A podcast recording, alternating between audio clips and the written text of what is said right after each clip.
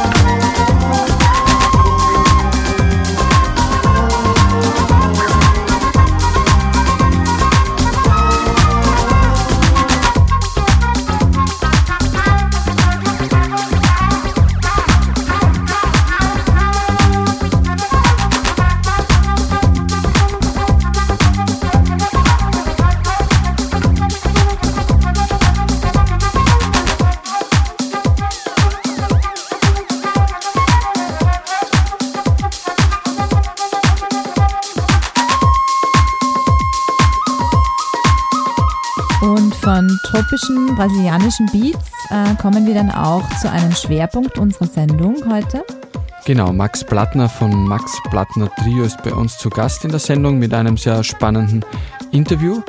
Und er wird auch in Kürze jetzt ein Konzert in London haben, für das wir dann Karten verlosen dürfen. Der nächste Track, den wir jetzt für euch haben, ist Reginald Omar's Stand Strong. Must be a way we could stop this. No need for talking. Most people them watching, but they ain't quite got it. Time to listen and cop it. All my people, let's change it. Most people be shocked. See, listen, how we gon' drop it? We need to stop it. Most will they pocket. Them a talk free market, but they better just stop it. Think and talk it. Time to give a little back. Time a ticking on the clock. So please, we must be thinking bigger than our own street. Most people suffering, the need for love. And most people scuffing, although people talking. You can't change much locked in, though you could slug it. Though people not bugging, still see them marksmen aiming up and cocking. They lethal weapon, them a kill for nothing. Those people target, no good reason for it. Many pleading stop it. Must be the leaders wanted. It's holding up. Can't we be bold enough to free us from it? We lay blame on nobody but those who started. They seize in power, won't let go. Oh, so cold hearted. Can't leave us at it. Stole from Africa departed. Is it long enough for we to stand up? No, we won't suffer. We may get locked up to the martyr. Take heed and start up. Revolution is position or see it dark. Don't be no suck. It may get rough, so we better get tough, Get strong. Stand up now. Keep on now. Stand strong now. Stand strong now. Stand strong. Stand, strong. Stand strong. Stand strong. Stand strong, my people. Stand strong. Strong. Stand strong now.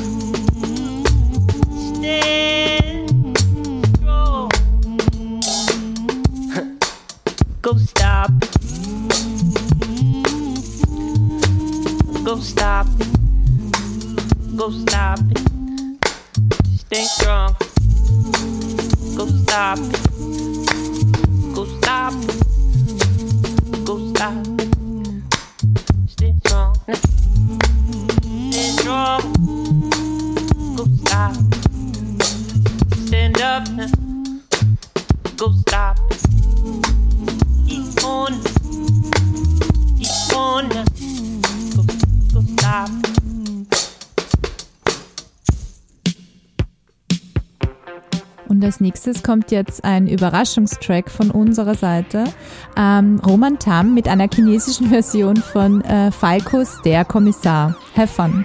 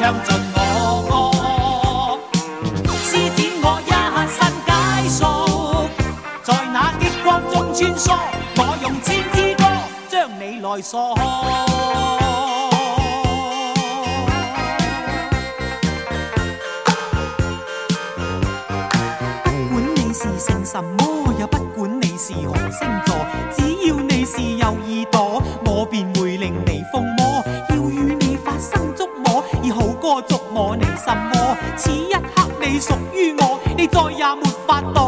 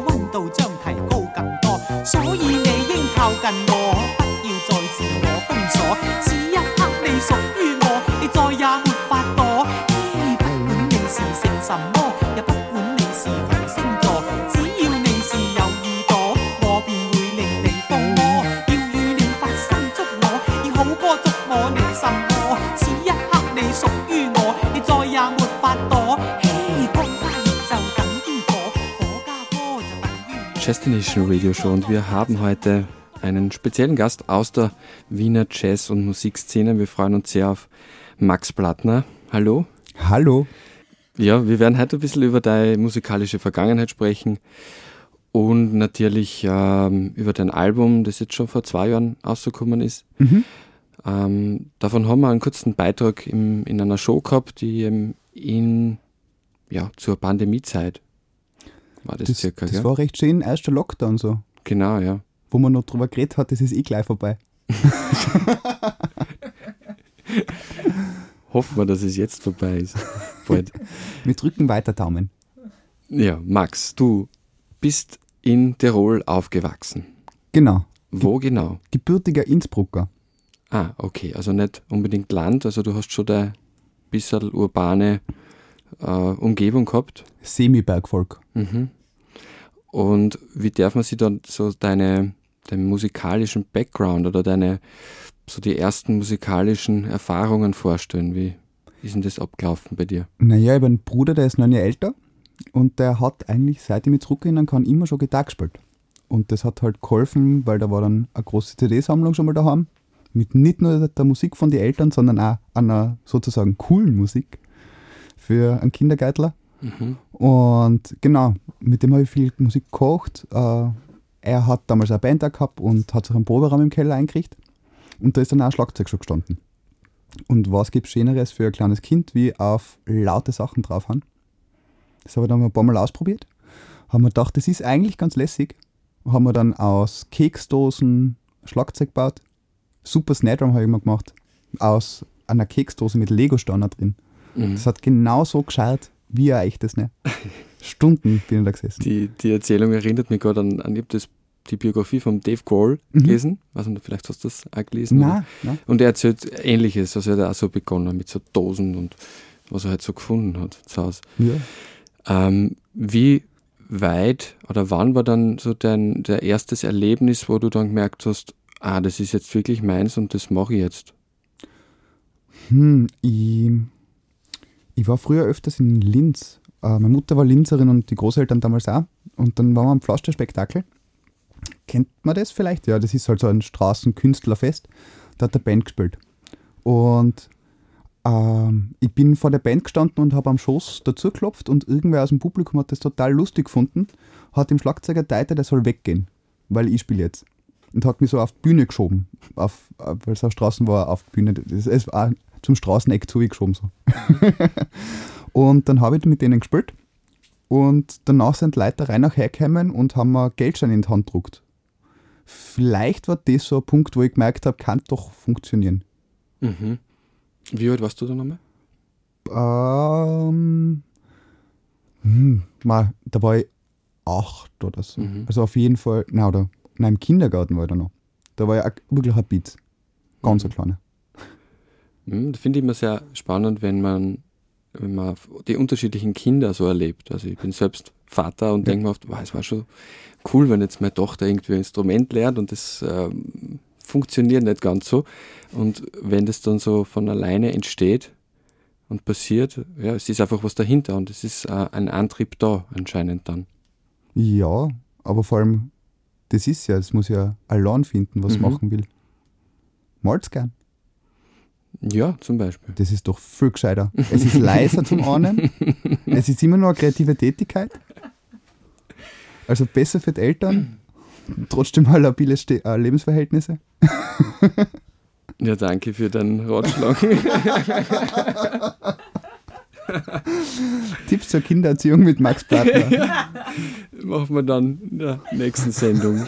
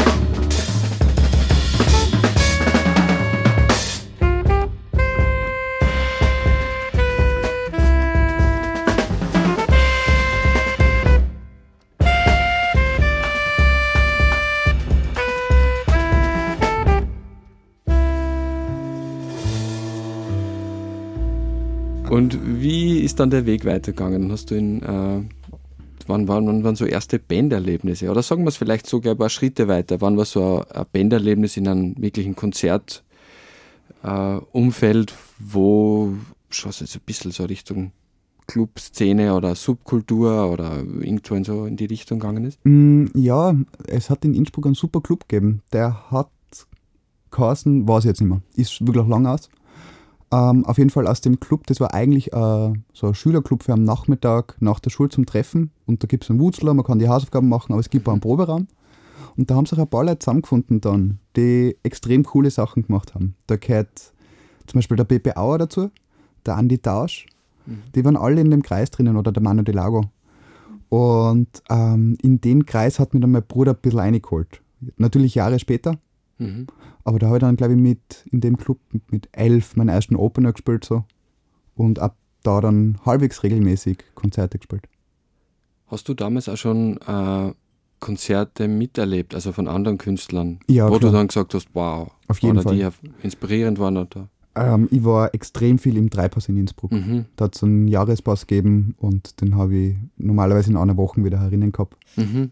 Kannst du dich erinnern vielleicht an irgend so ein Ähm, horrend viel, Magic ja, Erlebnis? sicher. Mein erstes Konzert im Dreipass war Manu Katché, Mhm. der später in die so eine Arte-Sendung gehabt hat, wo er immer Künstler eingeladen hat. Das war unglaublich cool.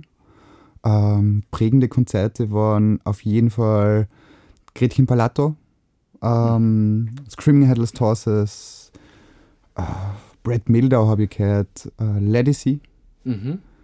Unglaublich coole Musiker. Also ich glaube, ich hab, es hat wirklich mal eine Woche gegeben, wo Mildau, Gretchen Palato und Ledisi in einer Woche gespielt haben. Mhm. Unvorstellbar.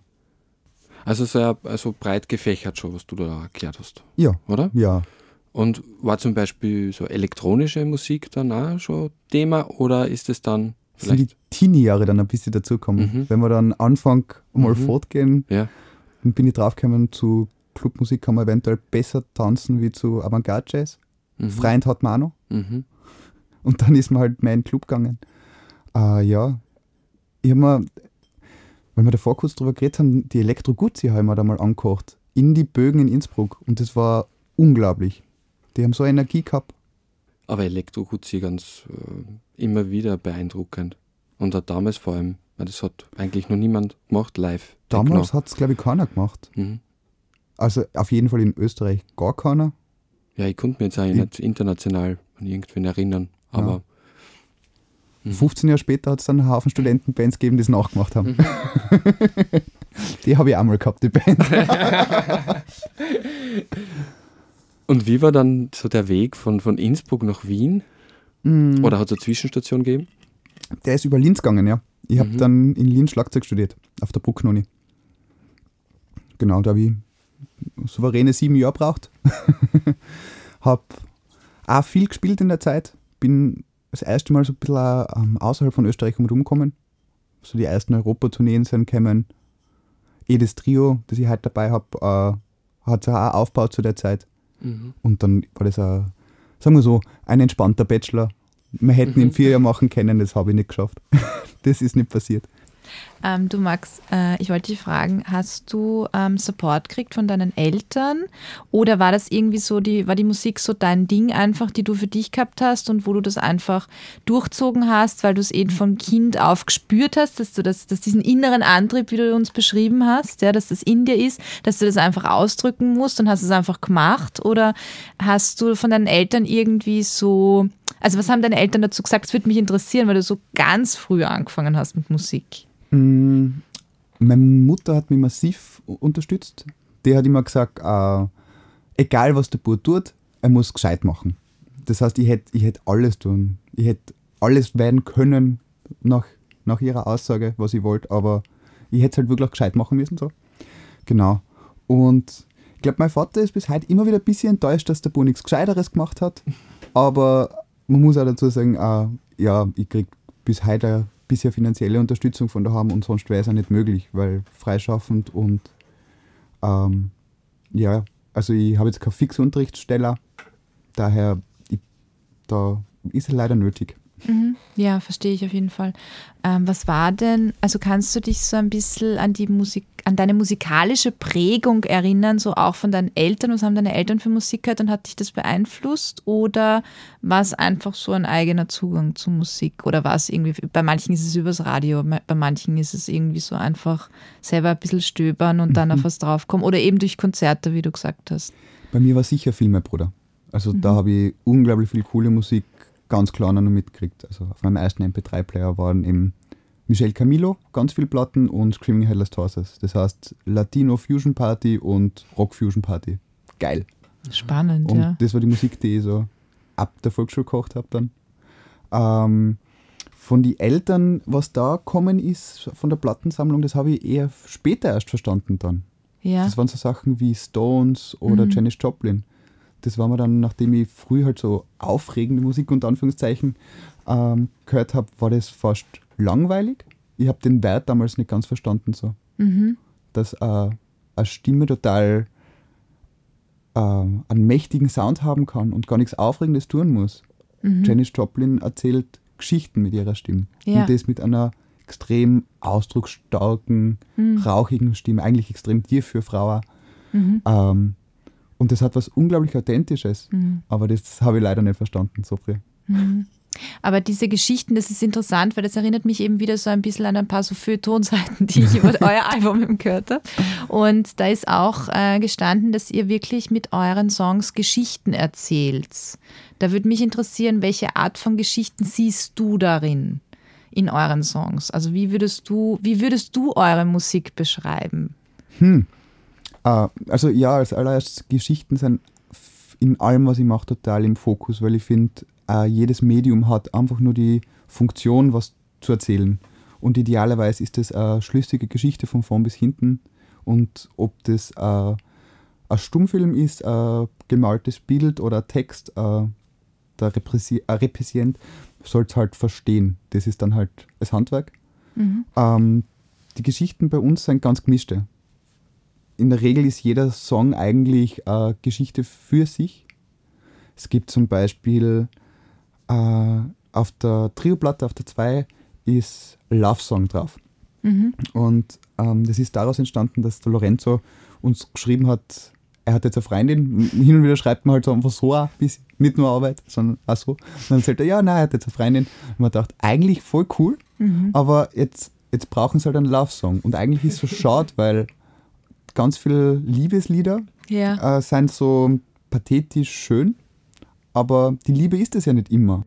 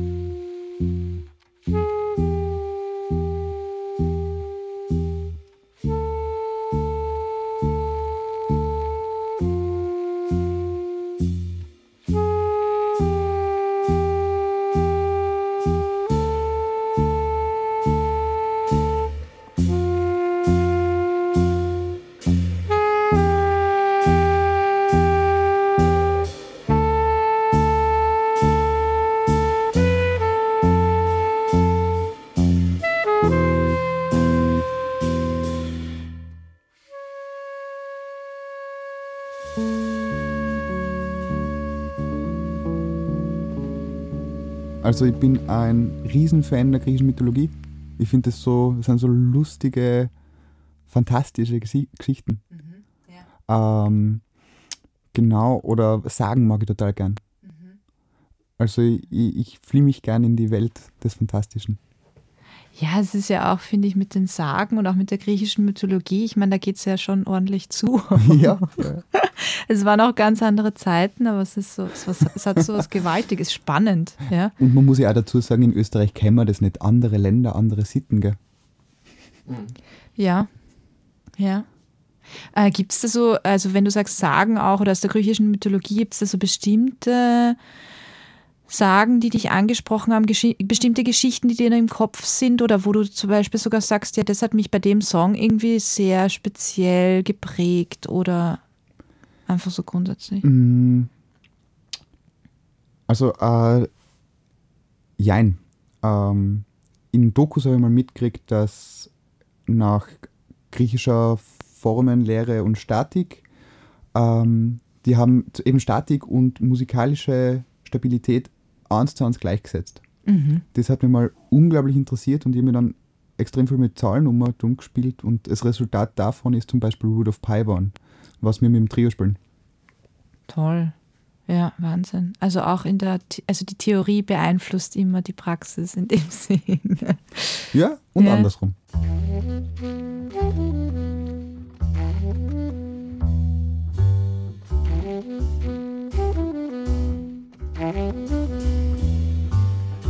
Música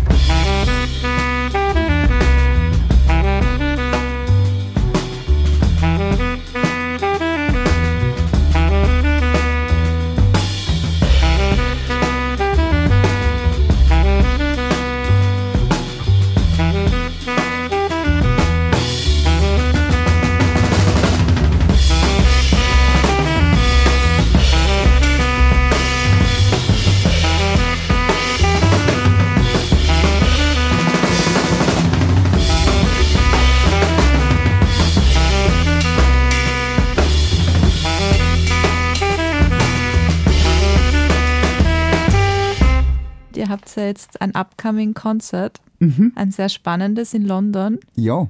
Hast du schon mal in London gespielt oder ist es In London nie, ne? Nein, Mhm. freue mich total.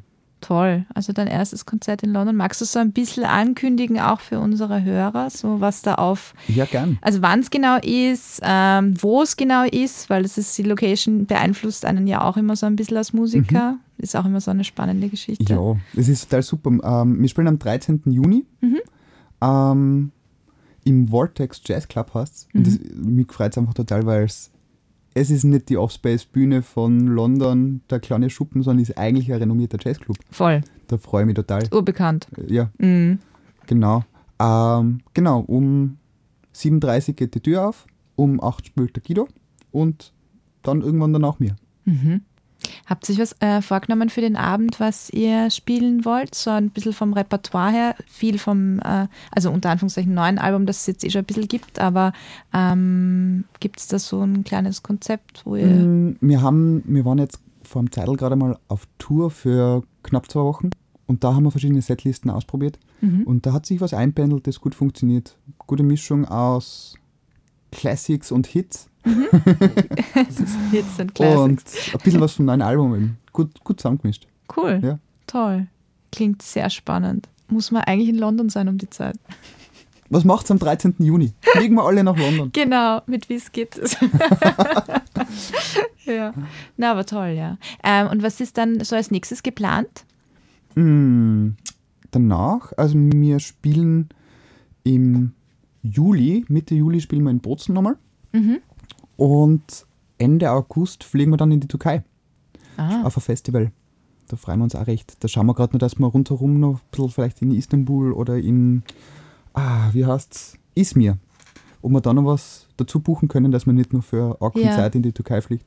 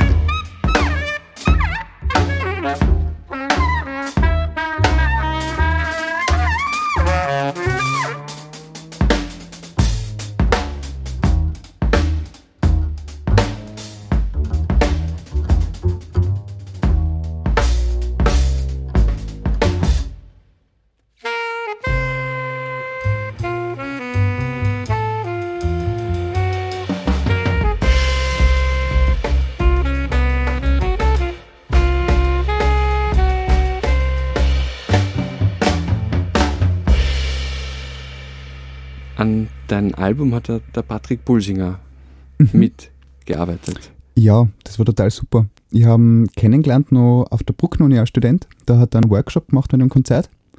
Und ich habe ihm dann, wir haben uns super verstanden. Es war einfach total lustig mit ihm arbeiten. Und dann aus einer spontanen Aktion habe ich ihm einfach äh, eine der ersten EPs, die wir gemacht haben, in die Hand gedruckt. Und habe gesagt, hey, du, wir wollen gerade ein Album machen und wir wissen noch nicht mit wem. Hoch einmal ein. Und es ist am selben Tag noch äh, SMS von ihm gekommen. Und da ist drin gestanden, schon lange nicht mehr so gute Musik gehört, die so schlecht klingt. Mach mal was. Und er hat die Musik super gefunden, die wir machen, aber es klingt halt schrecklich, das, das ist das erste kleine Ding. Da habe ich leider viel zu viel selber gemacht. da haben wir Qualitätsverluste äh, gehabt dann. Ja, genau. Und dann waren wir, ähm, also ich mit der Frau schon mal mit Patrick getroffen, ein bisschen mit ihm geredet, was Musik gut finde, wie es klingen sollte. Und zu dem Zeitpunkt, es war ganz lustig, weil wir haben auch keine Probenmitschnitte gehabt, weil ja die, meine Mitmusiker sind in Italien unten. Da kann man jetzt auch mal schnell zum Proben treffen und was aufnehmen, dass das was um was geht. Jetzt hat er so schreckliche MIDI-Files von mir gekriegt, Mhm. so aus den Notenprogrammen ausgespielt, wo man sich nicht wirklich darunter was vorstellen kann. Aber ich glaube, er war einfach freundlich und hat gesagt, ja, super, das machen wir so. Und in Wirklichkeit hat ihn, glaube ich, die Soundreferenz von mir mehr interessiert, was ihm da gibt. Mhm. Und wir haben dann drei Tage mit ihm aufgenommen. Das war super. Das war total angenehm. Mikros von ganz Wien hat er anzahlt. Wir haben Mhm. super gelungen. Und dann haben wir noch drei Tage, glaube ich, zusammen gemischt. Genau mit seinem Studioassistenten, dem Thomas Nagel. Er hat sich für das Projekt sogar einen Studioassistenten zugelegt noch. Das war super.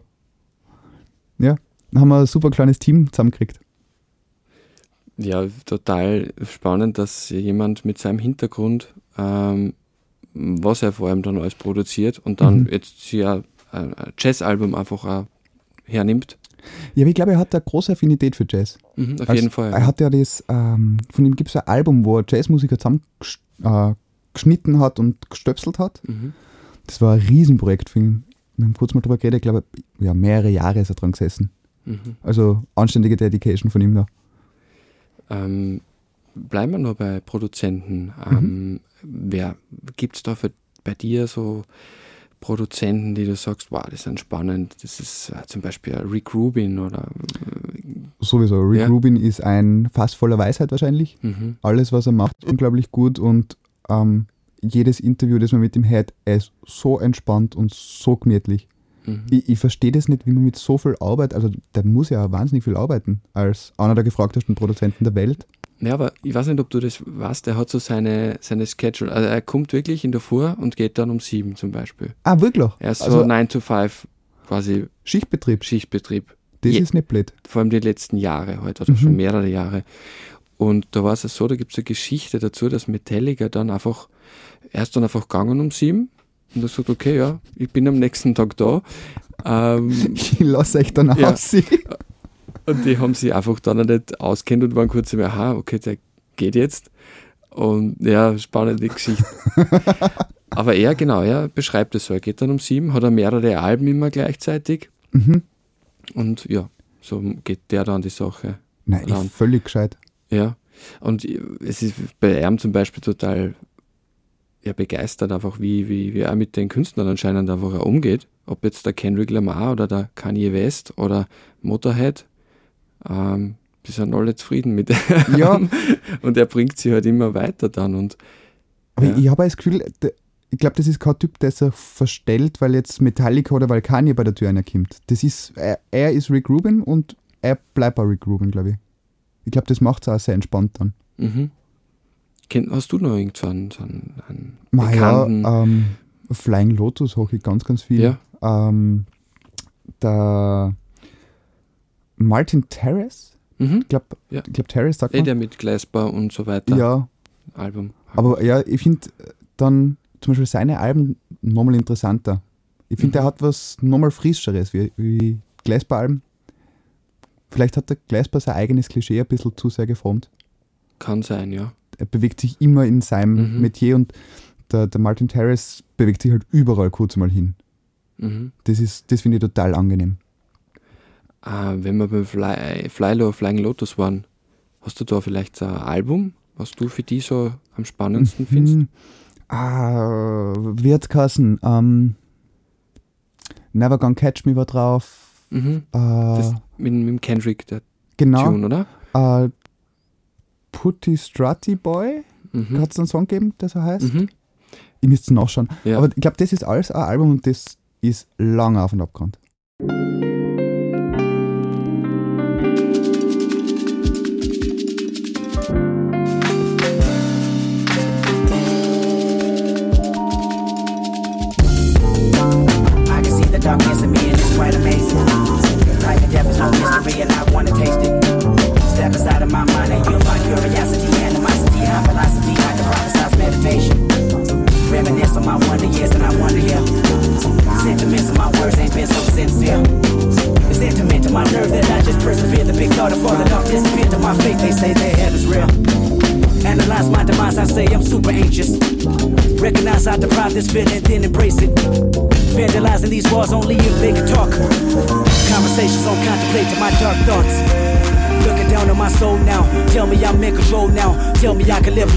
them and I can live and right and I can sing song and I can unite with you that I love, you that I like. Look at my life and tell me I fight. It's that final destination. It's that fancy information. It's that fancy inspiration. It's that crack the installation. It's that quantum jumping, that fist pumping, that bomb detonation. Please don't bomb my nation and bomb me flew waiting. I got my control I'm here. You gon' hate me when I'm gone. Ain't no blood pumping, no fear. I got hope inside of my bones. This that life beyond your own life. This ain't physical for mankind. This that out of body experience. No coincidence, you been died. Picture death.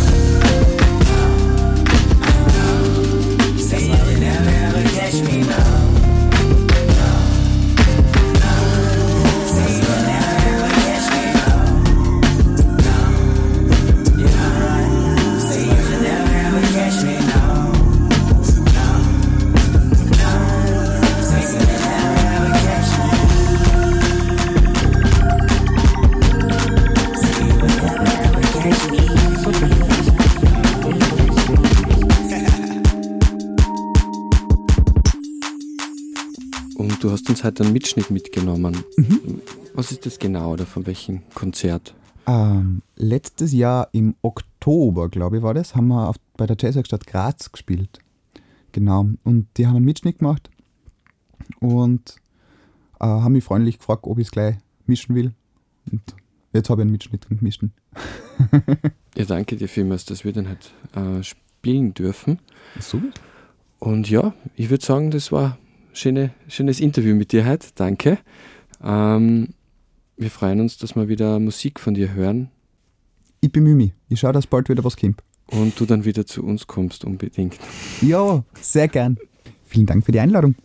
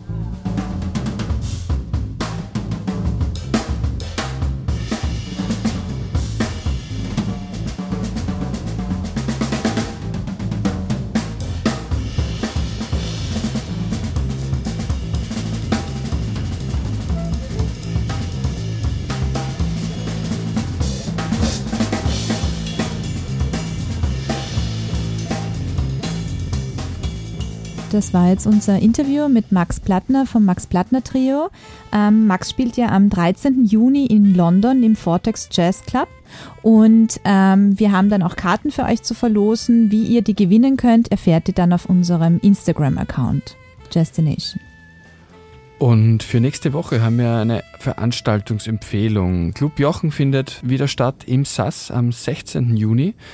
Mit dabei ist Simon Le Bon, Chester Rush und Landgraf. Ja, und wir hören uns dann wieder nächste Woche. Ähm, Christoph hat dazwischen auch was äh, Schönes vor.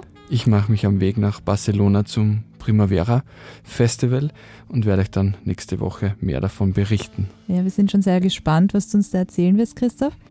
Und wir schließen jetzt unsere Sendung ab mit einem Track aus der Compilation Hanoi Nights, einer DJ-Empfehlung.